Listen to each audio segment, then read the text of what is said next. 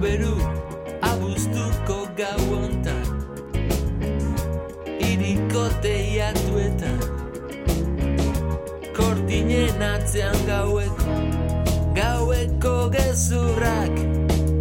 Ah, Betirakoa modiozko promesak Biotzean izkutatzen dira.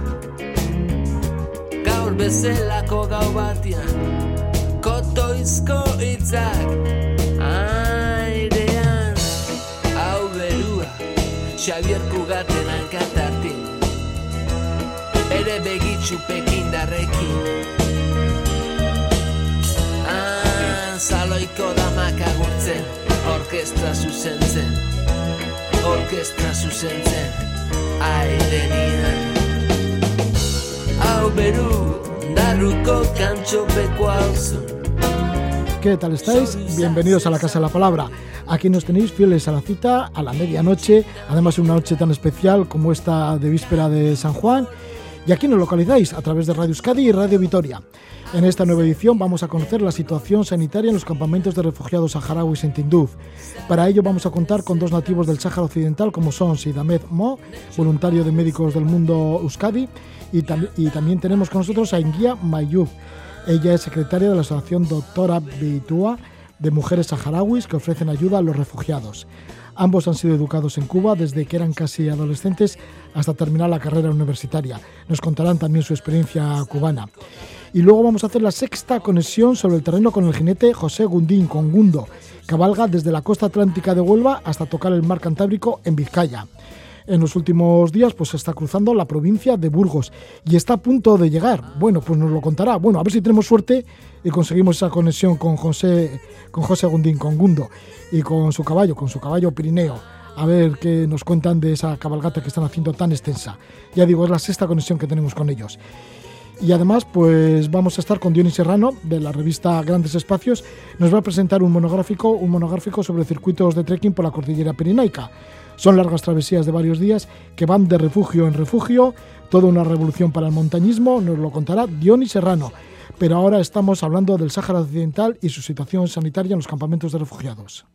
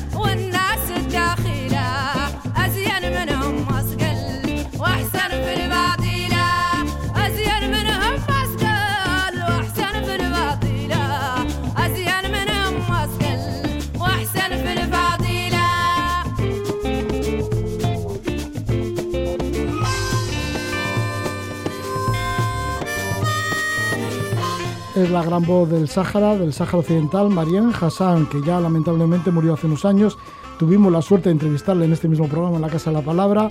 La música de Marianne Hassan nos va a llevar a los campamentos de refugiados de Tinduf. Vamos a hablar de ello y sobre todo del tema sanitario. Vamos a conocer algo más de cerca esas condiciones sanitarias de los campamentos de refugiados saharauis en Tinduf, en Argelia. Lo hacemos a través de los proyectos sobre el terreno que lleva Médicos del Mundo. Tenemos con nosotros a Sidalmed Mo, voluntario de Médicos del Mundo Euskadi. Está en el grupo de cooperación internacional. Diremos que Sidalmed nació en Dagla en el año 1970, al sur del Sáhara Occidental. Diez años después se instaló con su familia en los campamentos de refugiados de Tinduf. Estudió veterinaria en Camagüey, en Cuba, y actualmente reside en Bilbao. Le damos la bienvenida. ¿Qué tal estás, Sidalmed? Muy buenas noches. Muy bien, muchas gracias. Y tenemos una compañera tuya que es en guía Mayub, es licenciada en Derecho, máster de Ayuda Humanitaria, estudió Relaciones Internacionales, es secretaria de la Asociación Doctora Beituja de Mujeres Saharauis. Dan apoyo a las mujeres saharauis y también a personas necesitadas especiales en los campamentos de refugiados de Tinduf. En guía nació en Dagla, también en la misma ciudad que Sidamed, en el año 1974 se trasladó de niña a Tinduf y con 12 años se fue a Cuba a estudiar, primero en la Isla de la Juventud y después en Santa Clara. En Guía Mayú, bienvenida, muy buenas noches. Buenas noches, gracias. Bueno, pues antes de conocer los proyectos que llevan médicos del mundo Euskadi en Tinduf, me gustaría preguntaros un poco por vuestras mm, vicisitudes personales, ¿no? Por ejemplo, ¿cómo llegasteis y por qué a los campamentos de refugiados? ¿Vivíais en Dagla ambos? Supongo que vuestras familias, no sé si os se conocerían o no, no, no, no. Creo que no. Creo que no. Bueno, entonces, como en tu caso, mm. sí, Med. Bueno, en, el, en, en, mi caso, mm, pues eh, como habías dicho, nací en Dagla, que es antiguamente la llamaban Vía Cisneros. En tiempos de la colonia española. En, en tiempos de la colonia española. Entonces, el hasta el 75, 76, cuando la retirada de España del Sahara, pues mi familia se vio obligada de, pues, de salir del territorio por los conocidos acuerdos que han tenido, pues, ha tenido España con Mauritania y Marruecos. Y mi padre, que formaba parte del ejército español, es decir, que era sargento de policía territorial, pues vio la obligación de salir en aquellos pues, años surge lo que es el Frente Polisario, 73, y se incorpora. Entonces, pues la única manera de poder salir, no pudimos salir la familia completa, salí solo yo y mi padre. Se quedaron mis hermanos, mi madre, entonces fuimos pues eh, por el desierto, nos recibieron pues... Eh, el, Polisario nos recibió pues, y hemos ido a lo que son actualmente los campamentos de refugiados. ¿Y tu madre sigue allí en Dagla? Pues lamentablemente falleció el 2012, pero siguió ahí, es decir, que no le permitieron salir y se vio obligada con un hermano mío que es el menor y se quedó ahí y falleció pues el 2012. Así que la familia se quedó dividida. Dividida. Y sigue actualmente dividida porque parte de los hermanos también siguen ahí en Dajla. Sí.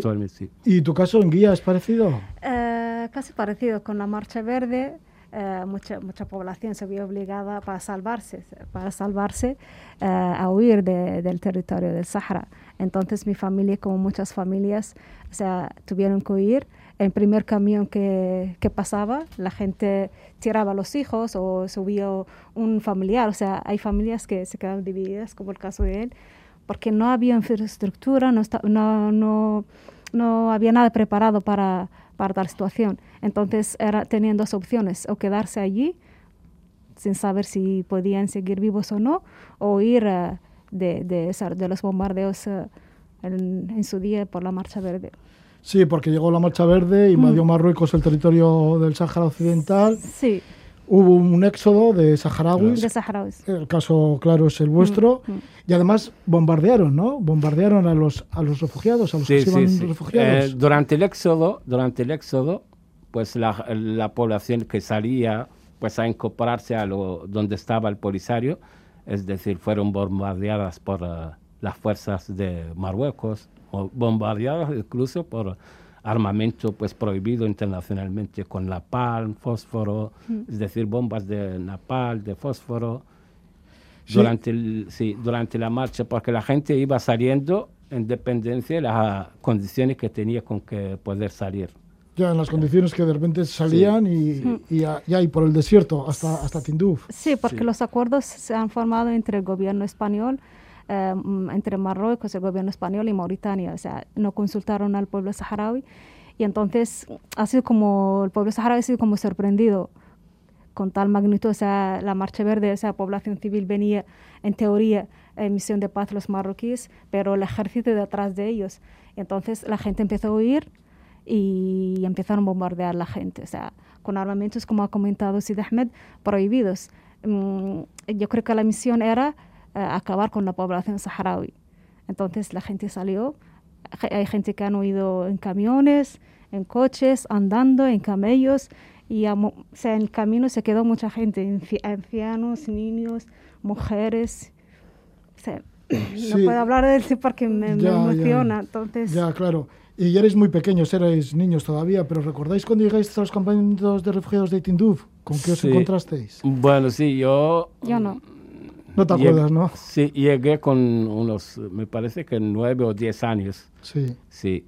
Y la verdad que, sabes, un niño te parecía todo, era lamentable la situación que se vivía, pero como niño y la inocencia de un niño, sabes lo que te importaba es jugar, correr por toda esa extensión del desierto.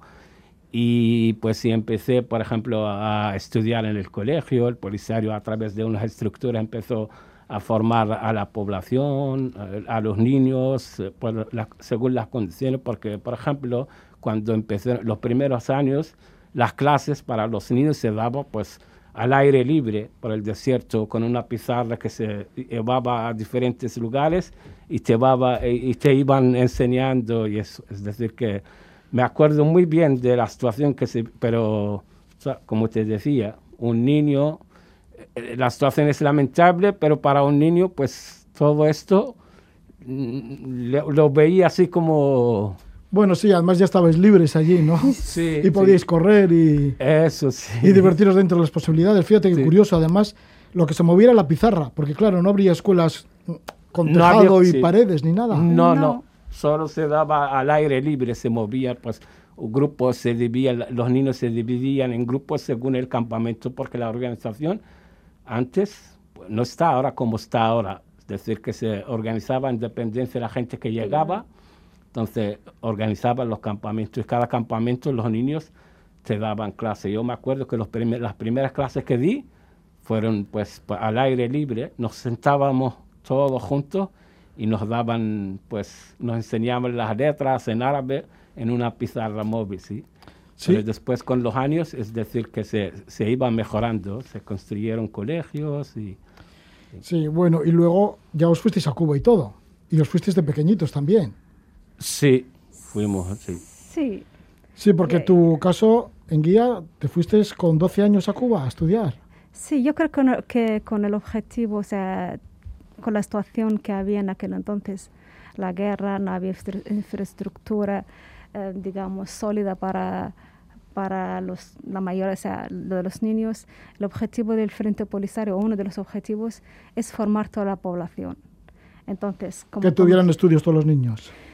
El 100%. Y como comentaba mi compañero, o sea, improvisaban colegios fuera, o sea, daban clases fuera a los niños y a las mujeres también. Entonces, los jóvenes en su día que, que tenían formación básica, fueron ellos que empezaron a dar clases. Entonces luego empezó el Frente Polisario haciendo convenios con Argelia, Libia y Cuba y empezaron a mandar los niños. Así que estáis agradecidos también a Cuba, porque allí os tirasteis muchos años de estudios, hasta que terminaste la carrera en tu caso, Sí, en guía. sí, sí, yo estoy agradecida. Terminaste la carrera de Derecho. Yo terminé la carrera, yo estudié secundaria, o sea, a partir de sexto de secundaria hasta terminé la carrera. Y en tu caso, sí, Sí. que terminaste veterinaria. Terminé de sí, veterinaria. Y es decir, que hemos estado, como habías comentado y había dicho en guía, sí, que hemos estado la mayor parte de nuestras vidas allí en Cuba. Incluso a nosotros ahora, hasta en estos días, nos llaman cubarawis. que somos cuba- eh, cubanos y saharauis a la vez. ¿sabes? Cubarawis, nos dicen cubarawis, hasta los saharauis nos llaman así, cubarawis. Así. ¿Y cuál es el carácter de los cuba- cubarawis? ¿Cómo se han formado y cómo, Bueno, y cómo sois? Bueno, somos, ya hemos tenido las dos mezclas, ¿sabes? Hemos cogido de nuestra sociedad y tenemos pues la parte, pues era algo normal estar 12, 15 años en una sociedad, pues, y la etapa más importante de tu vida, que es la adolescencia, la niñez, hasta que ya llegas a la juventud, sí, que llevamos también parte de lo que es el cubano en sí. Sí, Claro. os daría pena dejar Cuba. Eh, yo sí, porque realmente al final hemos pasado eh, nuestra adolescencia, juventud, hemos formado nuestra personalidad allí y quieres o no, eso te marca. Y yo creo que la mayor, o sea, no quiero decir que el 100%, pero el 90 por 9 se sienten como muy agradecidos y sienten, se sienten como cubanos. Aunque no somos cubanos, pero tenemos una parte de esa cultura de este país ya en nuestro ser, entonces estamos agradecidos y, y se añora a veces. Sí, también cuando vuelves de Camagüey, de Cuba con el título de veterinaria, regresas de nuevo a los campamentos de refugiados de Tinduf. ¿Y cuál es tu misión? ¿Cuál es tu trabajo allí? Pues con tus compañeros saharauis. Sí, empecé a trabajar ahí en, eh, en los campamentos, hay una granja avícola. Empecé a trabajar ahí como veterinario. Sí, es una granja avícola que repartía, por ejemplo, huevos, carne, pues, de carne blancas a, a los refugiados. Y empecé a trabajar ahí durante, pues, unos tres años porque cuando yo llegué, mm, la veterinaria, sabes, la sociedad saharaui es una sociedad nómada, dependía generalmente del ganado, pero veterinario, verlo como veterinario, un médico especia- eh, eh, especializado en animales es algo pues extraño, extraño en lo que es la sociedad saharaui, porque había veterinarios tradicionales, pero de que pases una- unos años estudiando para formarte en veterinaria, pues era algo nuevo en la sociedad saharaui. Y con el tiempo, a través de otros proyectos de otras, pues, eh, de otras, de otros, ah, de otras nacionalidades, pues había, por ejemplo, una ONG italiana que trabajaba el tema de lo que es la veterinaria en los campamentos. Después me incorporé al Ministerio de Salud. El Ministerio de Salud, bueno, pues mira, ya que estamos hablando de la salud, o vamos a empezar a hablar de la salud, pues vamos a conocer. ¿Y cómo está, ya que estuviste en el Ministerio de la Salud de los campamentos de refugiados de Tinduf, cómo está eh, la infraestructura sanitaria ahora mismo en estos campamentos de refugiados? Pues eh, ha mejorado, ha mejorado mucho, pero mm, por la situación misma del refugio, la situación misma del refugio es difícil, lo que es eh, mantener una estructura así. Es decir, que el Frente Polisario lo que es la República Saharaui han hecho mucho esfuerzo para eh, eh, dar el primer paso, es decir, que es un sistema de salud que generalmente lo que hace es tratar de prevenir no hay una infraestru- infraestructura como puede haber en otros países ya independientes, es decir, el ministerio pues se estructura, hay unas direcciones de- eh, centrales, hay unas regionales en los diferentes campamentos que son wilayas y se basa específicamente en esto, en lo que es la prevención. Sí, los campamentos que llamáis wilayas y que las wilayas vienen a ser casi como ciudades, Como ciudades. cada una tiene su hospital. Cada wilaya sí tiene su, su- hospital eh, regional y cada wilaya está dividida en dairas. Y esas dairas son, eh, son seis o siete dairas, depende, de- porque no son iguales en todos los campamentos, en todas las wilayas. Hay wilayas que tienen siete dairas y hay quien tiene seis. En cada daira también hay un dispensario, nosotros le llamamos dispensarios, como un centro de atención eh, primaria. Sí, ¿y cuál es la tarea que estáis haciendo en guía con vuestra asociación?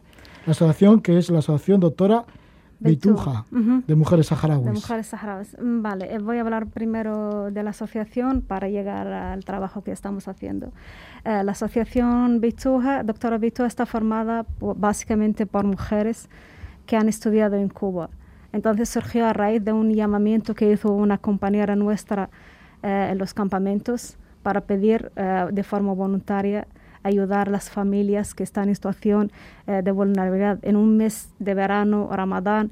Entonces ella vio que hay familias, porque trabaja en un dispensar, en un hospital, vio que familias se tenían tanta necesidad y acudió a sus amigas.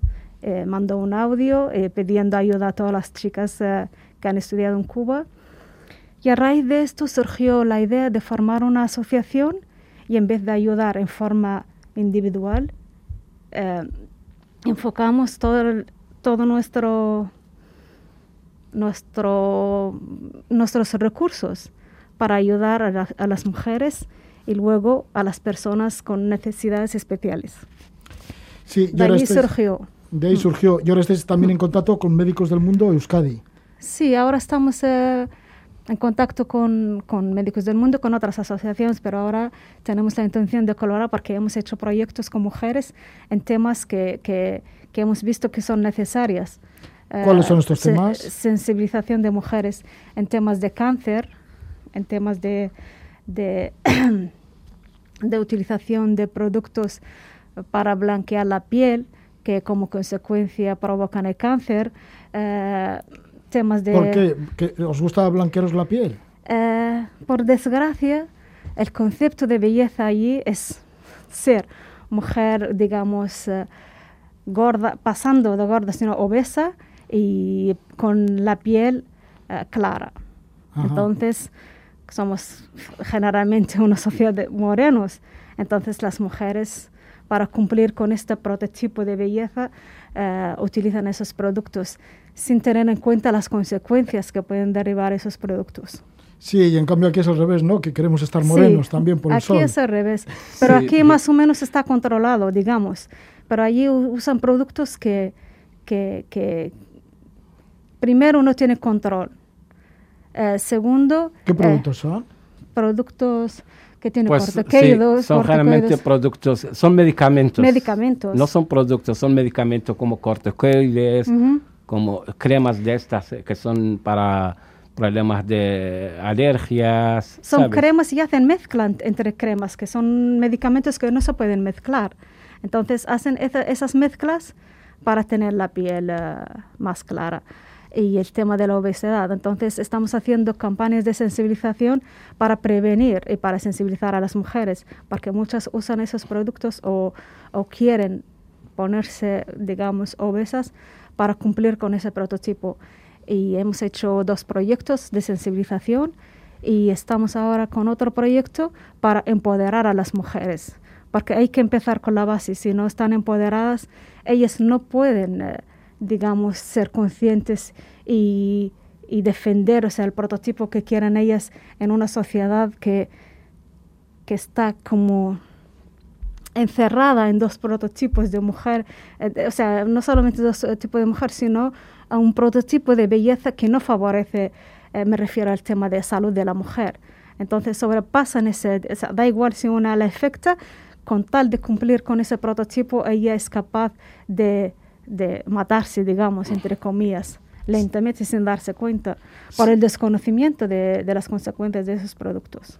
Sí, Dan Messi, ¿qué es lo que está haciendo Médicos del Mundo? Del Pues, mundo en los campamentos de refugiados de? Médicos del mundo, pues eh, lleva años, lleva desde el 96 que está haciendo pues, proyectos en los campamentos y cada año pues mejoran más o se amplían más los, los, eh, los proyectos. Antiguamente, pues en los primeros años era una comisión médica oftalmológica que iba a hacer revisiones a, a la gente, hacía operaciones que se pueden hacer las condiciones en que están los campamentos. Con los años se, se iban ampliando los proyectos. Actualmente Médico del Mundo trabaja el sistema, pues trabaja proyectos en lo que es materno-infantil, trabaja pues el seguimiento de las mujeres en cuanto a embarazo, trabaja también el tema de sensibilización, como había hablado en guía, hacemos pues Médico del Mundo hace talleres en cuanto a, a sensibilizar la población de ahí del tema del peligro, como los que, que estaba comentando en guía, los productos eh,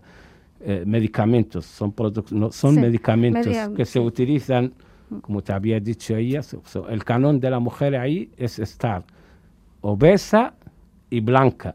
Es decir, generalmente las personas siempre quieren ser lo que no, Lo que son, no son. son de verdad, sí.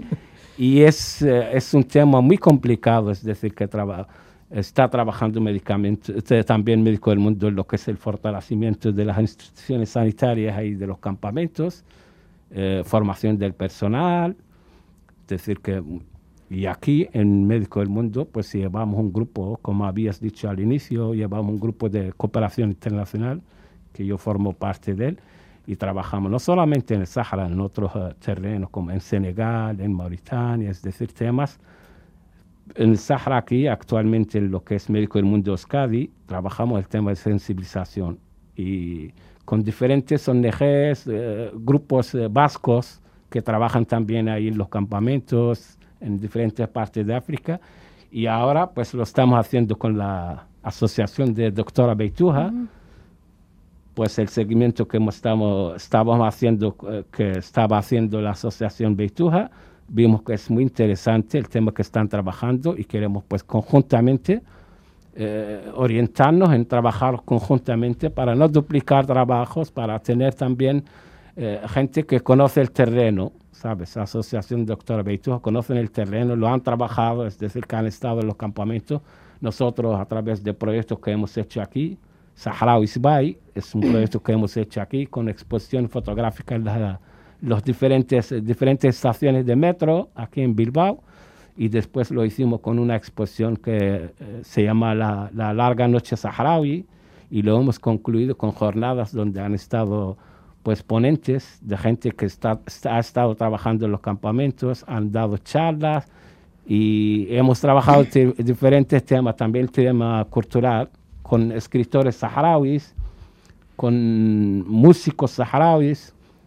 O sea que todo un movimiento para recordar que ahí están los refugiados saharauis en sus mm. campamentos de Tinduf, que ahí está la situación difícil después de tantos años, desde el año 1935 hasta ahora pues gracias por recordarnos, por conocer un poco vuestra historia, la historia de los refugiados saharauis y por la tarea que está haciendo Médicos en el Mundo de Euskadi allí en los campamentos y también la Asociación Doctora Beituja de Mujeres Saharauis. Muchas gracias por la visita en Guía Mayuf. Gracias. Muchísimas gracias también a Sitan Medmo. Muchas gracias. Muchas gracias.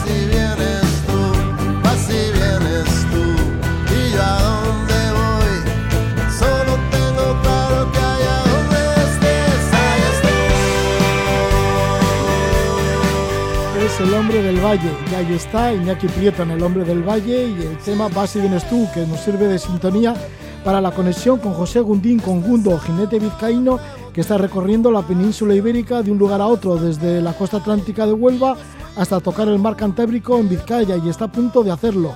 Y es la sexta conexión, la sexta semana que tenemos contacto, comunicación con José Gundín con Gundo y en los últimos tiempos pues está cruzando la provincia de Burgos se encuentra en Villasana de Mena.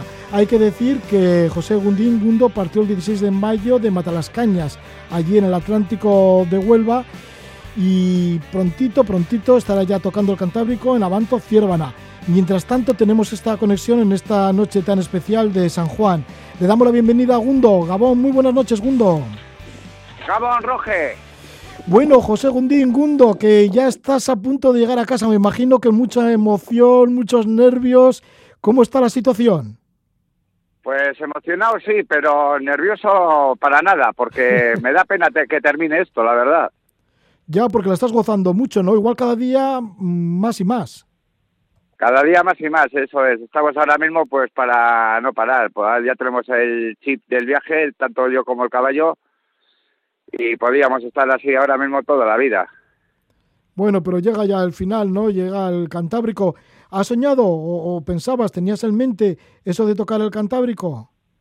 Sí, por supuesto, desde que salí, aunque hubo momentos en que pensamos que no, no íbamos a poder culminar pues, debido al calor en Extremadura.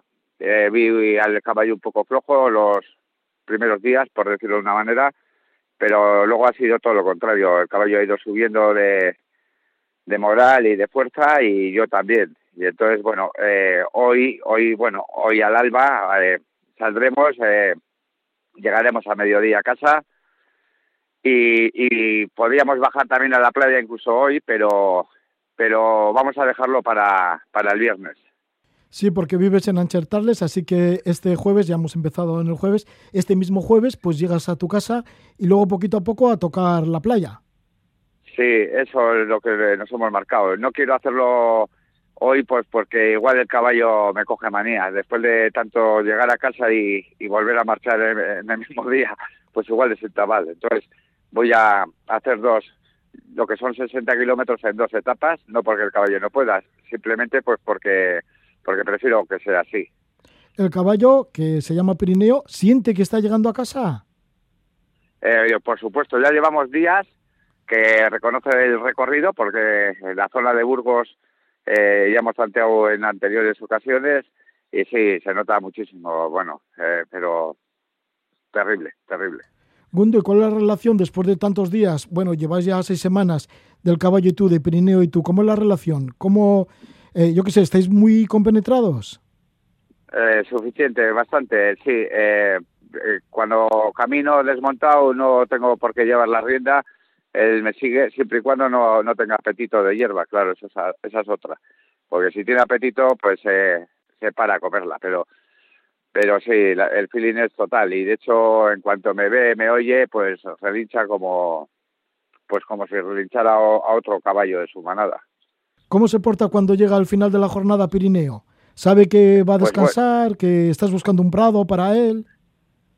Eh, bueno, eso exactamente no lo sé si lo pensará, pero lo que es el final, los últimos kilómetros, eh, estoy incluso grabando con la GoPro eh, llegadas a, meta, por decirlo de una manera, pues con un aire pues bastante bueno, un trote rápido o incluso algún galopito. Y entonces con esto estoy demostrando que el caballo llega al 100%. También depende de la meteorología, ya has dicho en Andalucía y en Extremadura sobre todo, pues sí que tenéis golpes de calor pero últimamente están las tormentas, también las lluvias, igual hasta el frío. Exactamente. Eh, tuvimos eh, los primeros días bastantes golpes de calor, entonces perdimos como algo así como dos etapas, eh, más o menos, por decirlo de una manera, pues ya se iba retrasando un poco el viaje. Yo me había marcado la, meta de hacerlo en 35 días. Y luego ocurrió que a partir de Soria, entrado Burgos, coincidimos con la semana, semana y media, semana y media de tormentas, incluso hubo dos etapas y media que no pudimos realizar. Una de dos de ellas ni, intentar montar por, por la agresividad que y el, componente eléctrico que tienen las tormentas, pues decidimos no montar. Esto, pues por, por otro lado, me ha venido muy bien, porque al haber tormenta y no salir, el caballo ha descansado. Y el objetivo de hacerlo en 35 días se iba desvaneciendo y al final pues no, no me ha importado, pues porque yo no he podido hacer nada al respecto. Entonces, bueno, pues eh, llegaremos, no sé si son 38 o 39 días lo que voy a emplear, pero ya te digo, al caballo le ha venido muy bien, incluso a mí también. ¿Cómo han sido los recibimientos en diferentes pueblos? Porque ya nos comentabas que en algunos de ellos te han acogido muy bien. ¿Cómo ha sido en la última semana desde que te dejamos en Covarrubias, en Burgos? Pues precisamente Burgos es la provincia que más me ha impactado, ya la conocía, también es la provincia que más conozco, pero que sin embargo la que más me ha impresionado. Eh, aparte de estar en ella durante siete días, es la provincia en la que más, más tiempo hemos estado, debido a que hemos echado eh, dos días de descanso eh, a, cuenta de las tormentas, el recibimiento ha sido fantástico, tanto por la climatología, que prefiero que llueve, que llueva y que haga frío, al calor, y luego también respecto a la gente, pues bueno, en, Pinilla de, los Barrocos tuve un recibimiento por parte del alcalde, del concejal y algún y algún amiguete más. Y bueno, estuve dos días de agroturismo gratuito, eh, a todo lujo, comidas, cenas, todo pagado. Y, y luego en Covarrubias tuve también la suerte, por mediación de otro amiguete, que contactó con el alcalde de Covarrubias, Millán, y, y Millán Fernán González. Bueno, Millán Fernán eh, hijo de, ascendiente de Fernán González, el señor feudal que había en la época y en Covarrubias. Bueno, pues eh, el alcalde, entonces me invitó a comer a su casa y, lo que más me, hizo gracia, pues es que yo cada vez que paso por Covarrubias me, me quedo absorto de, de la belleza de lo que es eh, la, torre medieval que hay allí y siempre la fotografía desde fuera, etcétera. Y esta vez eh, pues he podido estar dentro de ella como invitado de honor y comiendo en el jardín de, de su finca, de su torre medieval, y bueno, eh, fue algo que, que, bueno, me llegó al alma. También te ha llamado mucho la atención el cementerio de la película El feo, el bueno y el malo. exactamente. Eh, yo ya lo conocía de otros viajes anteriores, de otro viaje, pero para, para mí era una meta que ya solamente llegar allí eh, ya me, me, daba por satisfecho. Y así fue. Llegué con mi caballo solitario, tuve la suerte de que había cinco chicos de Bilbao, pudieron hacerme unas fotografías que yo mismo no, no hubiera podido. Y sí, fue un momento pues muy, muy esperado. También has estado en Rabé de las Calzadas. Por ahí pasa el Camino de Santiago. Exactamente, Roge. De Covarrubias me desvié hacia Rabé de las Calzadas. Digo me desvié porque mi idea era ir a Tardajos, tres kilómetros más al este. Pero bueno, había una hípica donde pensaba alojar el caballo, pero estaba cerrada y me desvié a Rabé. Y bueno, eso también me, llegó al alma porque solamente por la mañana, en cuanto tuve contacto telefónico con el posadero, bueno, pues la atención que tuvo conmigo fue desbordante. Y iba todo el día pensando eh, eh, pensando en a ver cómo sería ese hombre, porque por teléfono fue un encanto y luego en persona, pues más todavía. Eh, me alojó en su hostal y el caballo tuvimos, tuvo todas, todas las necesidades cubiertas, alojamiento, pienso, agua. Y bueno, eh, también conocí a una, una, una monjita, Sor Teresa, muy apasionada de los caballos. Y bueno, salir allí con bastante energía en el cuerpo, sí aparte de los buenos amigos que has tenido en este largo viaje de jinete en tu caballo en Pirineo, además de estas gentes y amigos que has ido haciendo por el camino, ¿qué es lo que más te llama la atención? Digo, de la misma cabalgata, de la misma forma de ir a caballo. Bueno, eh, me puedo quedar con, con, una cosa que fue la ruta que hice desde Ucero hasta el cañón, hasta el puente de los Siete Ojos, en el cañón de Río Lobos. Eh, ha sido el paseo más, más relajante que he tenido en toda mi vida a caballo. El sitio lo pedía, el lugar, el agua, los pájaros, el olor, el olor del pino de esa zona, pino silvestre. Eh, justo el día anterior había habido tormenta y entonces se reavivaron los olores y los colores también. Entonces, yo creo, sin duda alguna, ha sido el paseo más relajante que he hecho en mi vida, porque además ni, ni me monté en el caballo. Fuimos todo el rato paseando, tranquilo, e, esa es una de las cosas. Luego otra, eh, como te dije en, programas anteriores, pues los olores de cada zona, eh, debido a la vegetación, pues eso va marcando, ¿no? Pero eh, también se incrementó ahí en la zona del cañón de Río Lobos, de la zona de Burgos, pues incluso en Burgos hemos añadido el olor de la leña, porque hace frío, frío por la noche, entonces ya la gente sigue, sigue quemando roble. Y ese olor pues ha sido también muy, muy característico. Sí, el impacto de los olores seguramente que no se puede hacer en otro medio que igual ir a caballo, ¿no?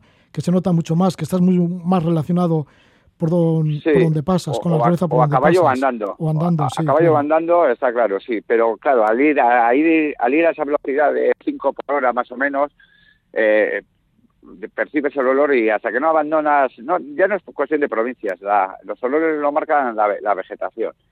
Entonces, bueno, sí, es algo que, que he palpado con, gran, con gran fuerza, sí. Gundo, Dime. Sí, que te ha llegado dentro, ¿no? Gundo, bueno, pues ya estás llegando a casa, llegas este mismo jueves y Avanto Ciervana a tocar ya el Mar Cantábrico, ¿será el viernes? Sí, el viernes porque además ha sido a petición de los amigos, porque me quieren hacer un recibimiento, haremos una barbacoa allí en la playa y a la facilidad de todos, pues lo haremos el viernes, porque igual el jueves no podía asistir parte de los amiguetes. Entonces, por eso he decidido una etapa de 60 kilómetros, partirla en dos. Como ya no hay un objetivo deportivo eh, que cumplir a rajatabla, pues bueno, eso vamos a hacer el viernes, llegaré a Banto y, y bueno, y acabará el viaje. Bueno, pues ya, ya hablaremos lo que ha sido el viaje en general en otra ocasión, si te parece, ya viéndonos aquí en el estudio. Pues muchísimas gracias por estar con nosotros, por esta sexta conexión que tenemos con José Gundín Gundo, jinete vizcaíno que salió el 16 de mayo de Matalascañas en la costa de Huelva y está a punto de llegar, bueno, ahora se encuentra en Villasana de Mena en Burgos y está a punto de llegar a su casa en Arsentales y luego de allí, pues a la meta, a Abanto Ciervana, ya en el mismo Cantábrico. Y bueno, y, eso, que, llegamos mañana y, y bueno, que hemos cumplido el objetivo, mucho más duro de lo previsto, pero bastante más duro de lo previsto. O sea, entonces estoy muy contento, sobre todo con el caballo que llega en óptimas condiciones. Pues enhorabuena, Gundo. Gracias por toda la compañía que nos has hecho durante estas noches. Pues a ti, Roge y compañía. Venga, estamos.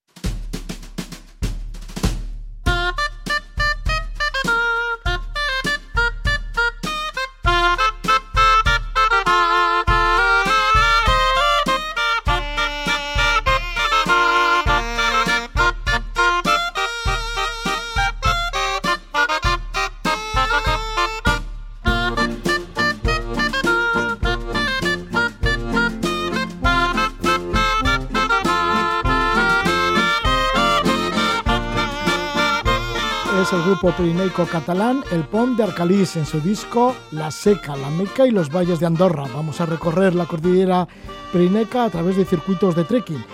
Eh, travesías de varios días por el Pirineo que utilizan los refugios guardados y albergues de montaña. Esto ha revolucionado el método tradicional de hacer montaña. Actualmente hay alrededor de una veintena de circuitos de trekking por el Pirineo que replican la fórmula de los pioneros. Lo puso en marcha hace ya 34 años la pionera que fue Carros de Foc, la ruta de Carros de Foc por diferentes refugios. Circuitos de trekking, este es el motivo principal del último número de la revista Grandes Espacios, esta revista de turismo activo que presenta pues este número, un monográfico de Pirineos, circuitos de trekking y estamos con Diony Serrano, que es el redactor jefe. Le damos la bienvenida. Muy buenas noches, Diony. Hola, buenas noches. No es el momento de ponerse a bailar con esa musiquita tan divertida que, has presentado, pero dan ganas, dan ganas de empezar a dar saltos. Ya, de dar saltos, ¿verdad? Y además es como música como, pues son de allí, del Pirineo, así que nos traen esos aires del Pirineo, esos aires frescos. Y bueno, y vosotros también os vais a esta vez, en esta ocasión, hacia el Pirineo y además con estos circuitos de trekking que decís que son revolucionarios, ¿no? Para el montañismo. Hombre, eh, quizás eh, llamarlos revolucionarios así en, con, admiraciones puede parecer algo exagerado, pero lo que sin duda es eh, ha acercado mucho la montaña y ha modificado mucho el estilo de, de hacer montaña de larga duración que, que, conocíamos hace 40 años. Bien has dicho que es que ya, ya se han cumplido muchos años desde que Carlos de Foc puso en, creó entre comillas, esto, esta, esta fórmula que por otra parte ya existía en, en, los Alpes y es tan sencillo como ofrecer rutas normalmente circulares eh, que pasan por varios refugios de montaña, con lo cual el tema de la pernocta y de la alimentación está resuelto. Eh, de modo que no hay que cargar con macutos demasiado pesados. Esta es la revolución. Esa es la revolución, ¿no? Que puedes ir más relajado y claro, luego ya sabes que vas a tener un buen albergue, un buen refugio y no tienes que cargar con la mochila con tanto peso. Con el mochilón, efectivamente. Con el mochilón. ¿Y cuáles son algunos de ellos, de estos circuitos de trekking que nombráis? Porque son 15 los que están en la revista, pero debe eh, haber como una veintena. Eh, sí, sí, bueno, hay, en realidad hay, hay muchos. En la, en la vertiente francesa también hay bastantes, eh, de los que apenas tenemos noticias. El, el, truco de, bueno, como te bien has dicho, fue Carros de Foc. ¿Qué hizo Carros de Foc? Carros de Foc lo que hizo fue eh, poner un nombre precioso, Carros de Foc, que, que, eh, que bueno, eh, es un nombre que, se, que, que, pusieron los propios guías y los guardas de, las, de los refugios del Parque Nacional de Huestortes. Era la, alta ruta Payars que se conocía antes. lo que ocurre que ahora, con una simple, entonces, con una simple llamada telefónica y ahora entrando en su página web, pues podías eh, organizar el, circuito de acuerdo a tus posibilidades, más o menos sabiendo dónde vas a dormir, etcétera, etcétera. Además, pues con, con toda la reserva, pues te regalaban una camiseta, algunos productos alimenticios, algunos detalles y, además te, te, ponían como una especie de ranking, ¿no? Eh, pues yo he hecho carros de fog y lo he hecho en tanto tiempo, en, en, en 24 horas, en 48 horas. Eh, este, este ejemplo, este modelo, pues se trasladó eh, tuvo mucha muy buena bienvenida hasta el punto de que eh, Carlos de Fott mereció incluso un reportaje del New York Times. Ya con aquel reportaje te puedes imaginar el, la, la, fama de, de Carlos de Foc traspasó las fronteras, no solamente europeas, sino el Atlántico. Y, y, en vista de todo esto, pues otros lugares del Pirineo, sobre todo el Pirineo Oriental, el Pirineo Catalán, que es el que mejor estaba dotado de refugios, pues cogieron la idea y empezaron a hacer eh, circuitos parecidos. Eh, creo recordar que después de Carro de Pop vino la, la eh, del Ben en la Sierra del Cadí, después la Porta del C, de Stanis Amagats, Refugis del Tor, eh, Montañas de Libertad, eh, vamos, y después pasó eh, al, Pirineo Navarro con la ruta de las Galondrinas, eh, al Pirineo aragonés más occidental con la senda Camil, eh, después se, apuntó al carro ya el Pirineo central con eh, 550 ibones, la, eh, la ruta, la alta ruta de los perdidos, en fin, como puedes ver es eh, bueno algo que tuvo éxito y que se fue extendiendo por toda la cordillera e incluso bajó a más a más eh, a cotas más bajas. Estoy recordando, por ejemplo, el Sint, el, el el quinto lago, que ya no es Pirineo-Pirineo, sino Prepirineo, pero que sigue el mismo modelo. Y hay que estar bastante preparados para realizar estos trekkings de varios días. Hombre, pues en algunos eh, sí, para que no vamos a, a, mentir. Eh, hay algunos como, como pues la, la ruta de los perdidos o la alta ruta de los perdidos, en el que los desniveles eh, mínimos superan los 1.200 o 1.300 metros diarios para llegar de un refugio a otro. Pues para llegar del refugio de Pineta al refugio de, de Espuguetes, pues es que hay que chuparse el balcón de Pineta y luego bajar. O sea, que es que hay, hay tramos que, que, no se pueden hacer más cortos.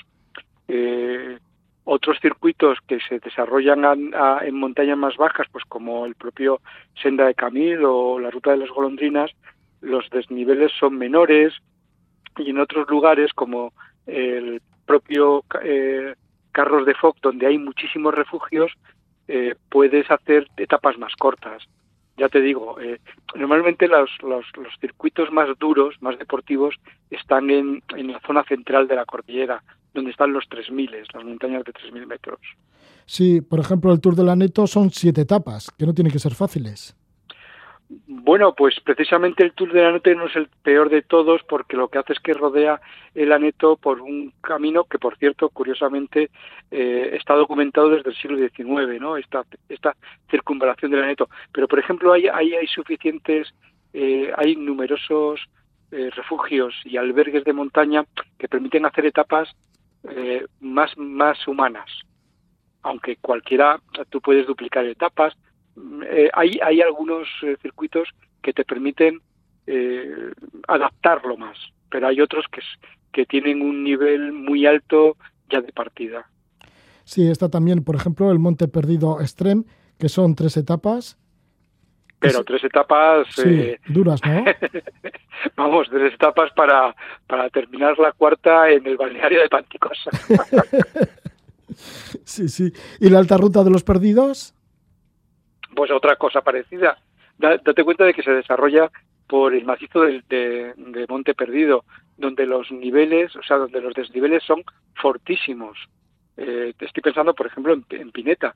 Es que de subir de Pineta, desde el refugio de Pineta ya hasta el balcón de Pineta, son 1100 metros, así, de, para desayunar.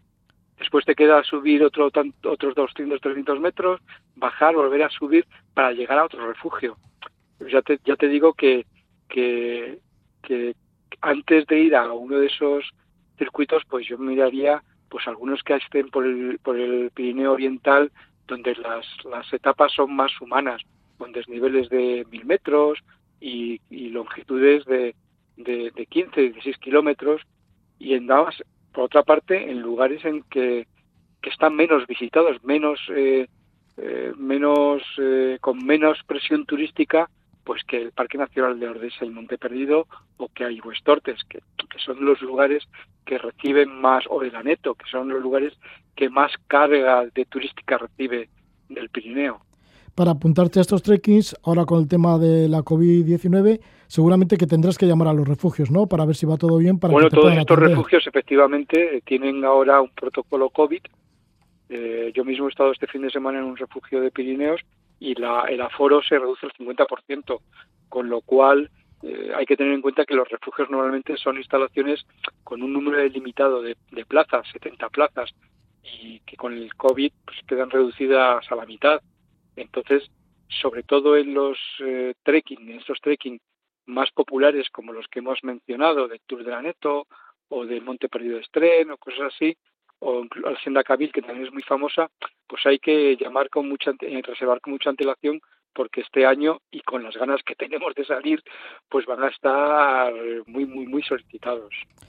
Muchas gracias por estos consejos, Dionis Serrano, redactor jefe de la revista Grandes Espacios de Turismo Activo, con este especial Pirineos, circuitos de trekking, en el que aparecen estos circuitos, aparecen 15 de ellos de una veintena y muchos más que, hay todavía por Muchos más, muchos más. Hay bastantes más. Este año, por ejemplo, pues se presentan dos novedades.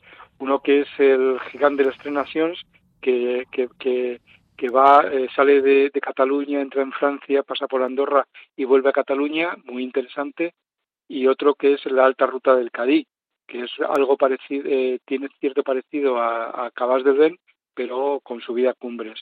Como ves, todos los años eh, no hay temporada que no aparezca uno nuevo. Pues sí, y ahí estáis vosotros en la actualidad. Para estar pendientes y para enseñarlo, claro. Eso es, para enseñarlo en grandes espacios. Pues muchas gracias por mostrarnos el último número de grandes espacios, un poquito del último número dedicado a estos Pirineos circuitos de trekking. Que vaya todo muy bien y muchas buenas caminatas. Muchas gracias, muchas gracias. Y pon de nuevo esa cancioncilla que me ve en la cama dando brincos. bueno, pues allá va. Vale, gracias. Hasta luego. Hasta luego.